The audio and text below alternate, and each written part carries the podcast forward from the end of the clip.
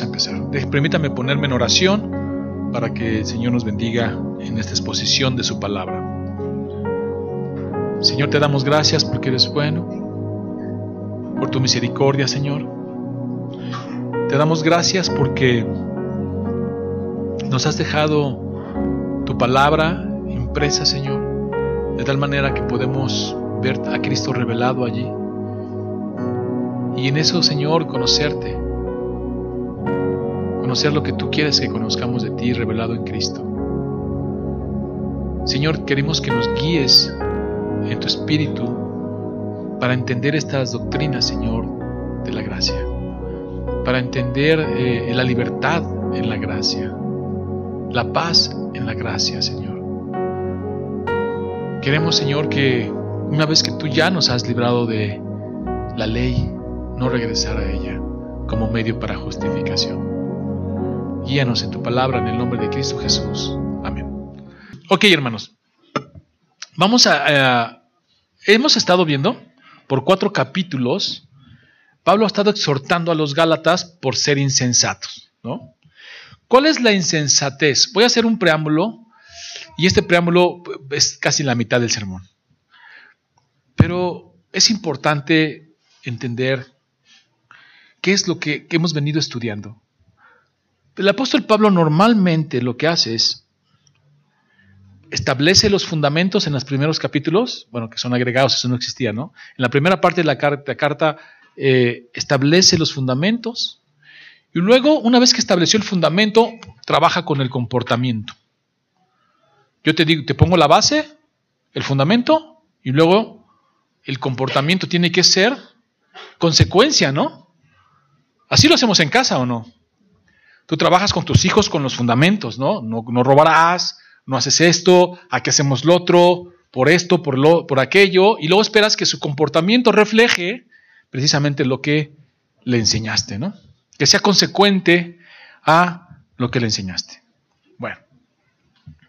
Entonces, Pablo va a exhortar en los primeros cinco, cuatro capítulos a los Gálatas por su insensatez. ¿Cuál es la insensatez de los, Gálatas? Permitir una doctrina que ataca al Evangelio y la gracia de Dios. Y esto es algo grave. Esto no es cualquier cosa o cosa sencilla. Esto no es como un curso de teología que tú vienes, escuchas teología, te vas y dices, ah, qué bonito se escuchó o qué interesante es. No. Esto tiene implicaciones de vida y de vida práctica. Porque a veces cuando empezamos a trabajar con la teología decimos, sí, se oye muy interesante, pero pues ya estamos meditando en algo que a nadie le importa, ¿no? Pero no, hermanos. Pablo todas sus cartas siempre empieza con la parte, el fundamento teológico y luego comportamiento. Y vamos a iniciar el capítulo 5 y del 5.1 hasta el 6.12 es práctico. Vamos a ver cómo todo lo que viene diciendo Pablo va a impactar de una manera u otra en la vida de los Gálatas, y no solamente en ellos, en nuestra vida. ¿Por qué es importante primero establecer el fundamento y de ahí partir al comportamiento? Primero establecer la teología y luego de ahí ver la parte práctica en mi vida.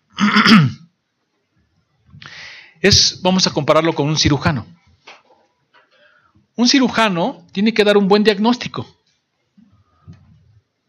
dónde está el tumor, cómo está el tumor, si lo puede estirpar, cómo lo va a hacer. Y en base a ese diagnóstico va a trabajar. Si el cirujano tiene un mal diagnóstico, no diagnostica bien, cuando va a operar, se corre el riesgo que sea una mala operación y que deje ahí una parte del tumor, porque el diagnóstico no fue correcto. Pero si el cirujano tiene un buen diagnóstico, entonces va a ir a ese tumor y lo va a estirpar exitosamente. Así es la palabra de Dios, así es el, Evangelio. Si nosotros tenemos un buen, un buen fundamento, vamos a poder estirpar bien el tumor cancerígeno del pecado. Y eso es lo que va a hacer Pablo. Expresa primero, ha dado, ha venido hablando de, varios, de varias maneras a los Gálatas para darles a entender esto. Ahora, ¿cómo es que la teología eh, impacta de forma práctica en la vida de la iglesia y en mi vida personal. Si yo tengo una mala teología, va a impactar en la vida de la iglesia. Si yo tengo una mala teología, va a impactar en tu vida personal. Voy a dar unos ejemplos. Por eso decía que el preámbulo es medio sermón. ¿eh? Efesios dice así, implicaciones en la iglesia y el cuerpo de Cristo cuando permitimos una mala doctrina o permitimos que se mancille, se, diluya la doctrina del Evangelio de Cristo, de la gracia. Fíjense lo que dice Pablo en la carta a los Efesios, hablando de tener una buena doctrina, las implicaciones que tienen como iglesia. Dice Efesios 4 del 10 al, del 10 al 16. El que descendió es el mismo que también subió por encima de todos los cielos para llenarlo todo. Y él mismo constituyó, hasta hablando de Cristo, constituyó a unos apóstoles, a otros profetas, a otros evangelistas, a otros pastores y maestros. Y aquí está el propósito de una buena enseñanza y de que Cristo mismo dio estos dones, a fin de perfeccionar a los santos para la obra del ministerio, para la edificación del cuerpo de Cristo, hasta que todos lleguemos a la unidad de la fe y del conocimiento del Hijo de Dios, a un varón perfecto, a la medida de la estatura de la plenitud de Cristo.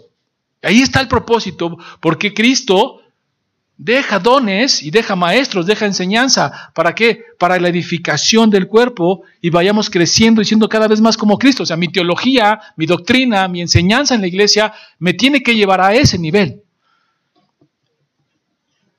Luego dice así, para que ya no seamos niños fluctuantes. Aquí les dice, ese es el propósito de la enseñanza, de tener una buena doctrina, para que no sean niños fluctuantes, para que no sean esos niños como los Gálatas que vienen y los fascinan. ¿Se acuerdan cómo empezó la carta? Que nos fascinó, para que tan pronto hayáis dejado a quien os llamó de la gracia, por la gracia. Qué interesante, ¿no? Entonces dice, ¿qué, qué, qué implicaciones tiene de tener una buena doctrina? Luego dice así, para que ya no seamos niños fluctuantes, llevados por doquiera de todo viento de doctrina, por estratagema de hombres que para eh, engañar emplean con astucia las artimañas del error, sino que siguiendo la verdad en amor, ahí está el punto. Si tenemos una buena doctrina, seguimos la verdad y la seguimos en amor. Y una vez que hacemos eso, dice, crezcamos en todo aquel que es la cabeza en Cristo. Esto es, Cristo, de quien todo el cuerpo, bien concertado y unido entre sí por las coyunturas que se ayudan mutuamente, según la actividad propia de cada miembro, porque cada quien tiene un don, su, este, eh, de cada miembro recibe su crecimiento para, eh, para ir edificándose en amor. ¿Sí podemos ver ahí la, conexión?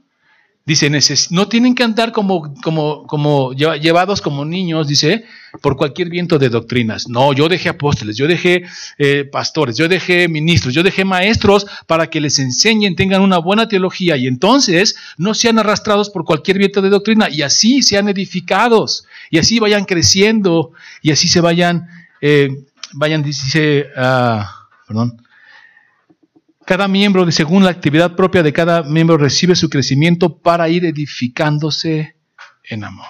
Ahí está la enseñanza, la doctrina, la teología primero, y eso nos va a dar un resultado de edificación en el Señor.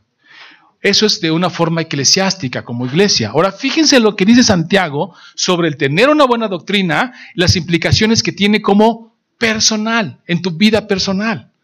Ok, pastor, ya me quedó claro. Aquí en la iglesia lo hacemos, nos edificamos, estamos en una sana doctrina y vamos creciendo en ella y nos vamos amando y entonces vamos cada quien en el Señor y en amor creciendo. Pero en mi vida personal, ¿por qué importa la teología en mi vida personal? Dice Santiago. ¿Quién es sabio y entendido entre vosotros? Muestre por la buena conducta sus obras en sabia mansedumbre. Pero si tenéis celos amargos y contención en vuestro corazón, no os jactéis ni mintáis contra la verdad, porque esta sabiduría no es la que desciende de lo alto, sino terrenal, animal, diabólica. Porque donde hay celos y contención, allí hay perturbación y toda obra perversa. Pero la sabiduría que es de lo alto es primeramente pura, después pacífica, amable, benigna, llena de misericordia y de buenos frutos, sin incertidumbre ni hipocresía. Y el fruto de justicia se siembra en paz para aquellos que hacen la paz. Fíjense cómo empieza Santiago. Dice, ¿quién es sabio? La sabiduría que viene de, de terrenal es diabólica, ¿qué provoca? Sin embargo, la sabiduría que viene de lo alto dice, se muestra con mansedumbre, se muestra con amor, sin hipocresía, apacible. Ahora, ¿qué tiene que ver la teología? En todo. ¿Quién es sabio? ¿Dónde empieza la sabiduría? Dice, dice Proverbios. ¿En dónde empieza la sabiduría, hermanos? En el temor de Dios. Y si no tienes una buena doctrina del temor de Dios, de su ira, de su juicio, entonces no le temes a Dios y no eres sabio. Y entonces no tienes esta sabiduría que viene de lo alto. Una buena doctrina, una buena teología te va a enseñar a tenerle miedo a Dios. Y va a impactar en tu vida personal.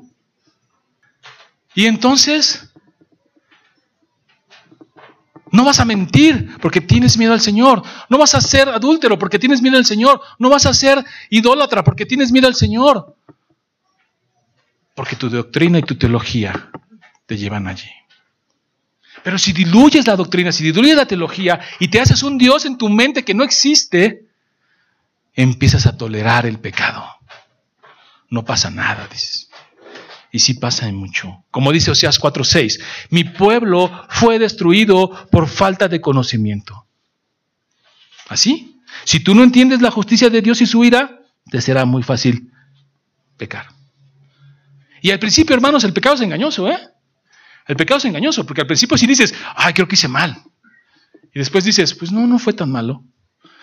Y después dices, pues no, creo que estuvo bien. Y luego después te engaña y te dice, no, el que estuvo mal fue el otro. O sea, te va llevando de un lado a otro y te va engañando. Sin embargo, en una buena doctrina, una buena teología, que es lo que Pablo está enseñando a los Gálatas, y ahorita vamos a ver cómo es que Pablo pasa de la ley a la carne, y dices, wow, ¿Cómo Pablo va a hacer una, toda una estructura de, mira, no se trata nada más de seguir la ley porque seguir la ley, y no es que yo tenga algo contra la ley, si es santa. Se trata de que si tú quieres justificarte por la ley, vas a estar esclavo del pecado, y como esclavo del pecado, ¿qué crees? Vas a andar como con la carne. Y ahí es donde entra la parte práctica de todo lo que viene diciendo en cuatro capítulos anteriores. Y hoy le vamos a dar un poquito. Como dice Pedro, perfeccionar nuestra santidad en el temor de Dios. ¿Qué tiene que ver la teología? Todo. De repente cuando empiezas a hablar de la ira de Dios, el juicio de Dios, no faltará quien diga, no, ese no es el Dios que yo quiero, que yo adoro. Entonces no es un Dios bíblico, es otro. Y algunos dirán, oh, es que hay un Dios en el Antiguo Testamento y otro Dios en el Nuevo Testamento. No es cierto, es el mismo Dios, es inmutable en su ser. Lo que cambió fue el mediador, Cristo. No, pues que ves, ves el Antiguo Testamento y matan hasta el perro. Sí, pero en el Nuevo Testamento dice, mía es la venganza, yo pagaré. Y tremenda cosa es caer en manos del Dios vivo. ¿No te da miedo? Es el mismo Dios del Antiguo Testamento que le decía, maten a todos. Son anatemas, son malditos para mí. Solo que hay un, hoy, gracias su misericordia hay un mediador entre Él y nosotros, Cristo, nuestro Salvador. Y ya lo hemos dicho, por eso Juan llora cuando ve el librito en las manos del que está sentado en el trono, Dios Padre, está sentado en el trono con el librito y dice, ahí va mi justicia. Y luego dice, no llores, Juan, porque el león de la tribu de David ha vencido. Y voltea había un cordero que es Cristo. Y luego le dan el librito a Cristo y él se regocija. Esa es la gracia de Dios. Si tus fundamentos doctrinales están bien puestos, hermano, impactará en tu comportamiento. Y como les decía, todo este preámbulo es para ir entendiendo lo que Pablo les va a enseñar a los gálitas. Pablo va a hacer un enfoque, va a hacer, eh, va a poner en contraparte una cosa con la otra, y es donde va a irnos cayendo los veintes. Y es muy importante porque no solamente es una diferencia de opinión, hermanos. A veces se quiere manejar así. Bueno, es una diferencia de opinión. No. No, hermanos. Es más grave que eso. ¿Por qué? Porque si tú tocas un atributo de Dios, lo mancillas, lo diluyes, lo tuerces, mancillas todos. ¿Por qué? Porque los atributos de, Dios coexisten en Él de una forma armoniosa. Y no hay uno más que otro. No hay uno que sea santo, santo, santo. Entonces, ah, entonces la santidad es más importante que la justicia. No. Coexisten todos en armonía. Entonces, si tú tocas un atributo de Dios y lo mancillas, impactas en todos los atributos de Dios y tienes un Dios falso y tienes un Dios que no dice la escritura que es. Si tú no crees en la soberanía de Dios como la Biblia lo enseña, entonces vas a afectar su justicia, vas a afectar su omnisciencia, su omnipresencia. Si tú eh, tocas el atributo de la soberanía de Dios, que es soberano y que está en todas partes y todo lo puede, también estás diciendo que si no puede estar en todas partes, entonces no lo sabe todo. Y si no lo sabe todo, tampoco puede obrar con justicia. ¿Se dan cuenta de lo grave? Por eso Pablo está desesperado, enojado, y aún dentro de su enojo vamos a ver cómo hay palabras de amor, palabras de, esperanza dentro de esta carta a los Gálatas. No es cosa menor, hermanos. Dice Gálatas 4:17.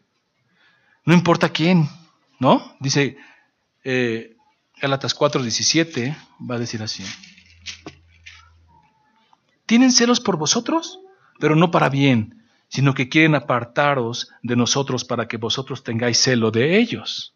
O sea, para Pablo no es el argumento de que cuánto te quiero y que no, eso no le importa. Dice, no es bueno, porque están tocando, mancillando el Evangelio y la gracia de Dios. Pablo ahora, después de varios ejemplos que les da a los Gálatas, y después de usar varios tipos, tipos literarios, formas literarias, como la analogía y la de un niño o de un heredero, también va a usar, lo vimos la semana pasada, la alegoría. ¿Se acuerdan de la alegoría que estuvimos viendo la semana pasada? Que alegóricamente Pablo le da un significado a estas Agar y a Sara. Y dice, son dos testamentos. Uno es la libre y otro es la esclava. Y hace una alegoría de todo eso. Y entonces Pablo va a empezar a dividir dos categorías de personas. Y decíamos, ¿cómo le dice Dios? Y fuimos, ¿te acuerdan? A Génesis. ¿Y cómo le dice Dios? Agar, vuélvete y humíllate y póstrate a tu ama, a tu señora. Y decimos, pero nosotros somos hijos de la señora, somos hijos de la reina, somos hijos de la promesa. Nosotros no, estamos en esa esclavitud. Y entonces el apóstol Pablo a los Gálatas está desesperado diciéndoles, a ver, ¿por qué quieres regresar a vivir así, en esclavitud, si ya te dieron libertad? Y va haciendo un paso por paso Pablo hablándoles con ejemplos, con alegorías, con analogías, con figuraciones, para que entiendan lo grave de permitir querer ser justificados por la ley. Entonces del 5.1 al 6.12 es una sola idea, hermanos. Es más, yo diría que hasta el 17. Y fíjense cómo va a manejar Pablo en la carta lo grave de la ley. Pablo va a decir, fíjense, yo, mi Biblia dice en el capítulo 5 al principio, tiene como un encabezado, dice, estad firmes en la libertad. Porque ya les ha venido explicando a cansancio la libertad de la gracia y la esclavitud de la ley. Entonces, si ya están y ya tienen esta libertad de la gracia, estad firmes en ella. Pero primero, antes de empezar con versículo por versículo, quiero eh, terminar este, este preámbulo. Pablo va a manejar estas, eh, estas cosas que se oponen, estas cosas que chocan. Por un lado, quiero que en tu mente pongas una línea para que vayamos entendiendo lo que Pablo está diciendo con todos estos ejemplos. Del lado izquierdo, pon ley contra la gracia. Eso es lo que dice Pablo. La ley, el ser justificados por la ley se opone a la gracia de Dios. La ley te da, por tanto, una esclavitud al pecado que se opone a la libertad que Dios te da del pecado. Y esa esclavitud del pecado te lleva a estar conforme a la carne, que es lo contrario de estar en la gracia y libertad. Y en lugar de la carne estamos en qué? En el espíritu. ¿Se dan cuenta de eso? Como Pablo va haciendo todo este eh, enfoque de lo grave que es Ah, quieres estar.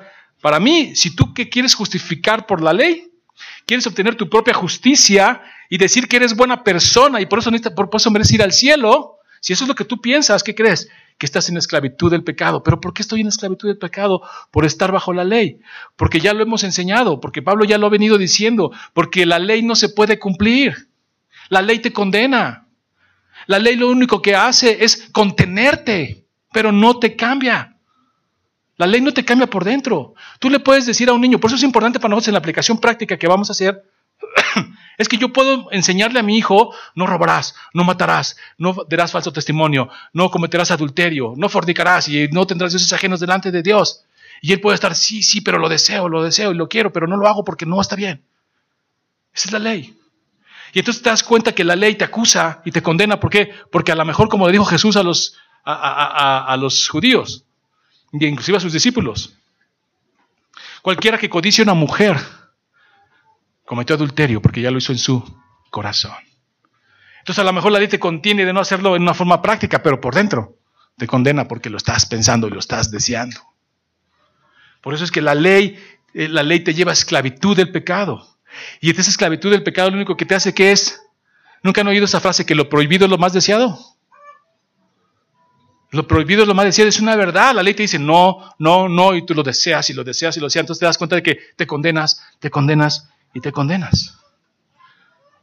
Entonces, el que quiere ser justificado por la ley, el que quiere hacerse eh, el bueno, el santo, el justo y decir que merece el cielo porque es buena persona, lo único que hace es una eh, hipocresía y está en esclavitud de la ley. Y es esclavo del pecado. Porque la ley, vuelvo a repetir, no te cambia, nada más te restringe. No te da el poder de cambiar ni de poder de cumplirla. Solamente dice, no está bien. Pero si muchos les quitáramos la ley, uff, Sodoma y Gomorra. Pero la ley los detiene. Pero no hay un cambio interno, por eso es que te condena. Y entonces vives en la carne. Eso es lo que está diciendo Pablo. Vamos a ir poco a poco. Sin embargo, tenemos el otro lado, la gracia de Dios. La gracia de Dios te dice, mira, no puedes ser justificado por tus obras. No te puedes parar delante del Señor porque fuego consumidor vendría hacia ti. ¿Qué hago entonces? Trato de ser bueno y no puedo. Trato de cumplirlas y en un punto si me equivoco fallo y entonces ya entiendo que me hago creador de toda la ley. Y yo te digo, por la justicia de Cristo. Por la justicia de Cristo. Entonces yo voy a Cristo en su justicia, y su justicia me es imputada a mí y me encuentro libre. Y el pecado no me condena, ya el pecado no me señala.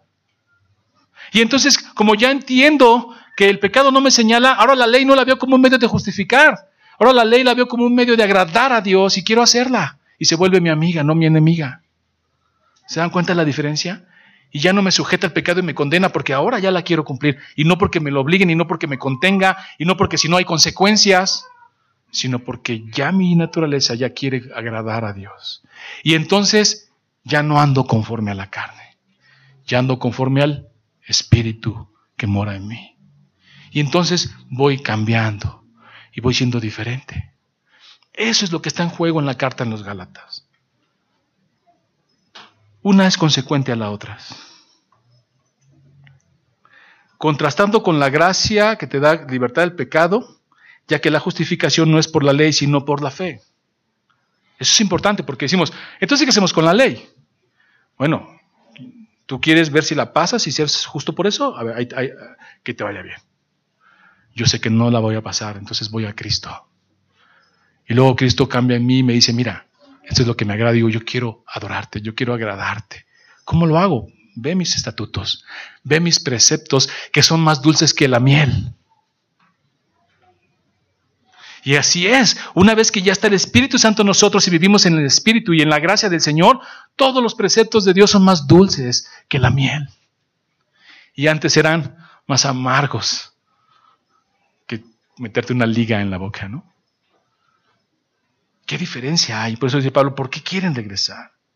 Fíjense lo que dice 5.1 y eh, dice así, Estad pues firmes en la libertad con que Cristo nos hizo libres y no estéis otra vez sujetos al yugo de esclavitud. Hermoso texto. Hay un mensaje ahí entre líneas cuando dice, Estad pues firmes en la libertad con que Cristo nos hizo libres. Después de todo lo que hemos venido escuchando de los Gálatas, era para que les dijera Pablo, están en el suelo, levántense, vean dónde han caído. No, Pablo ve todavía una esperanza y les dice, firmes, ok, ya los perturbaron, ahora pónganse firmes en la gracia del Señor, los ve, no los ha desahuciado, los ve con la esperanza de que puedan mantenerse en el Señor, en su gracia, en sus estatutos. Y ahí se ve el corazón amoroso de Pablo. Y eso es lo que tenemos que hacer. Lo hemos dicho muchas veces, no podemos desahuciar a nadie. No lo hagas, hermano, porque además es ya es juicio de condenación y no te toca, le toca al Señor. Nosotros tenemos que estar siempre en esa esperanza de firme, hermano. O sea, ¿cuántas veces se cae el justo, hermano? Siete.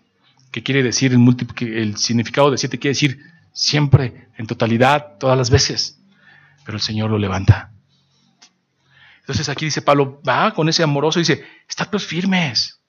Ok, se flaquearon un poquito, pero manténganse firmes en la libertad con que Cristo nos hizo libres. Y no estéis otra vez sujetos al yugo de esclavitud.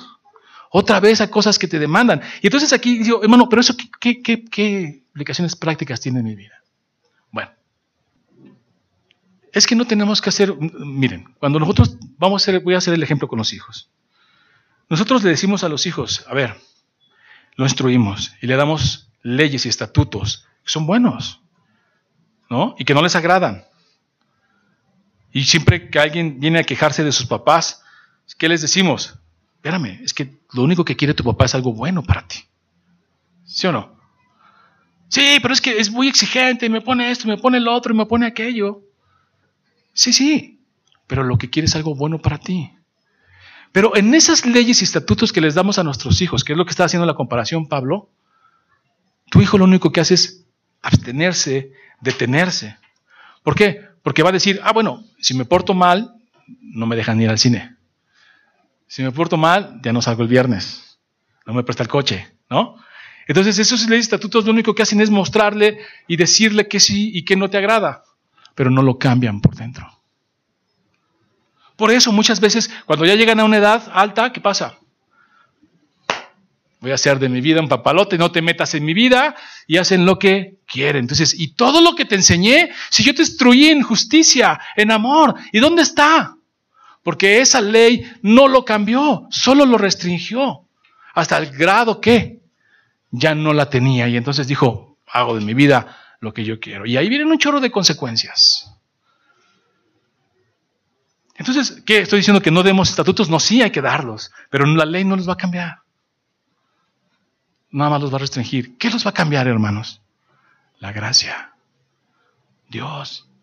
Eso es lo que los va a cambiar. Entonces, uno debe anhelar que su hijo no solamente esté bajo leyes y estatutos como una forma de ordenarlo y de contenerlo, sino uno debe anhelar que el Señor lo cambie por dentro. Como les dijo Pablo ya al, principio de la carta, ¿cómo habéis recibido el Espíritu? A ver, dígame, dígame, ¿cómo lo recibieron? ¿Por seguir la ley o por la fe? Y eso es lo que uno debe anhelar. Cuando oramos, ¿qué decimos? Señor, yo te pido que eh, lo bendigas, que lo sanes, que lo cuides, que le des un buen trabajo, pero sobre todo, sobre todo, Señor, que lo salves. ¿No? Ese es esto lo que está diciendo Pablo, es la parte práctica. Dice, yo no, no estén otra vez, otra vez sujetos al yugo de esclavitud, porque eso no te va a cambiar. He aquí yo, Pablo, os digo que si os circuncidáis, de nada os aprovechará Cristo. Si os circuncidáis, de nada os aprovechará Cristo. Quiere decir que, recuerden, toca el punto Pablo de la circuncisión porque es el pináculo de la ley. Es lo más sagrado, se puede decir, para ellos, para los judíos, los judaizantes, ese punto. Entonces, si él toca eso, toca a todos, porque también entre la ley están los diez mandamientos, ¿ok? Las cuestiones morales. Entonces, lo que él hace es toca ese punto y deshace toda la doctrina, toda la enseñanza judaizante, ¿no? Entonces dice, a ver, si tú quieres justificarte otra vez al, al, circuncidarte, es como si desecharas a Cristo. Como si dijeras, no es suficiente su gracia, no es suficiente su sacrificio, necesito yo hacer algo. Necesito yo también participar. Entonces, no estoy salvo porque Cristo murió por mí, yo me circuncido y lo hago. Yo hago una obra, yo hago esto, yo hago el otro, yo soy buena persona, doy dinero a los pobres, como dice Pablo ya en Corintios 13, ¿no? Tú puedes dar tu dinero a los pobres, puedes echar tu cuerpo al fuego, puedes, y no es más que ruido y nada más. No sirve.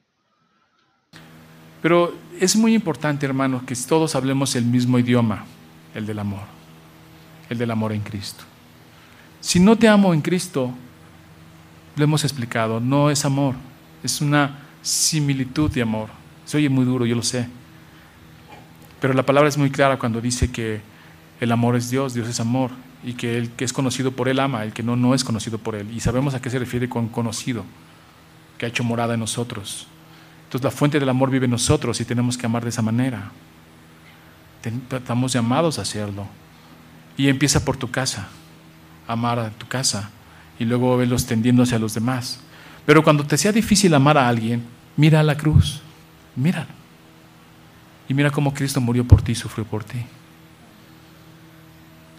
y nunca nos desechó, hermanos, que es algo maravilloso.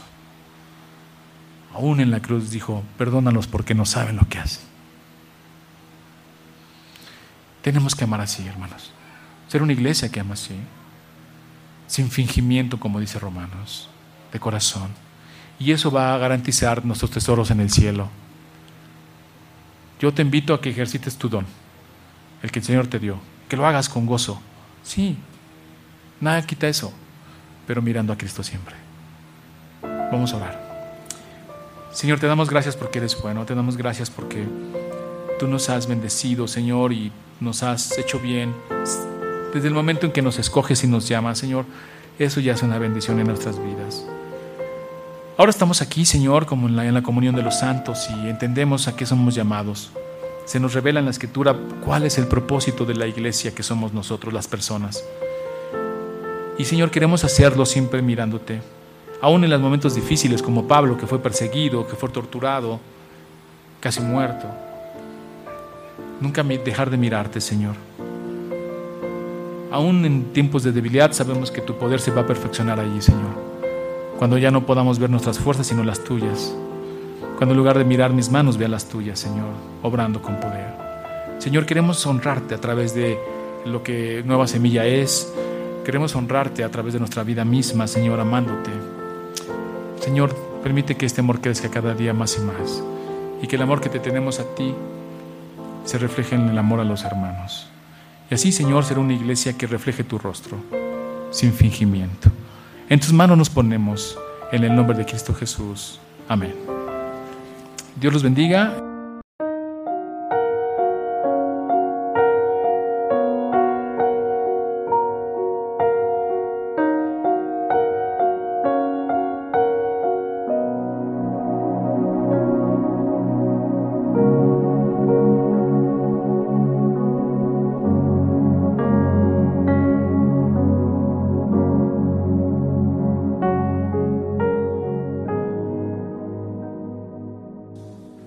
Conocido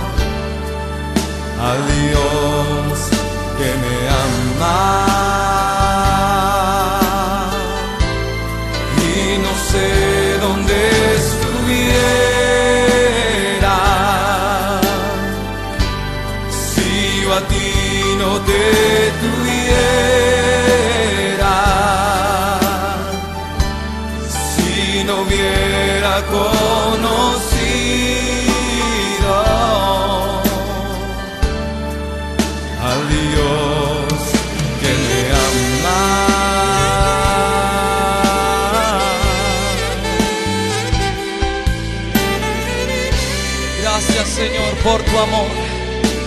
Gracias Jesús porque nos has salvado con tu infinito y eterno amor Jesús.